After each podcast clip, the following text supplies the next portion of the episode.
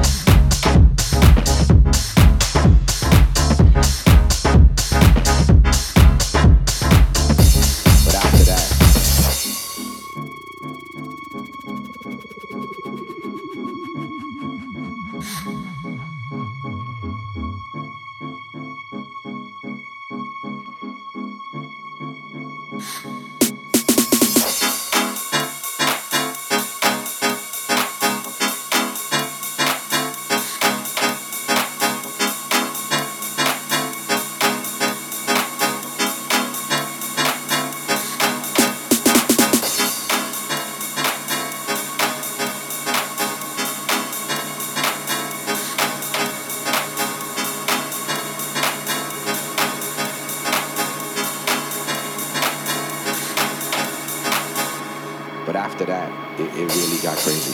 You know.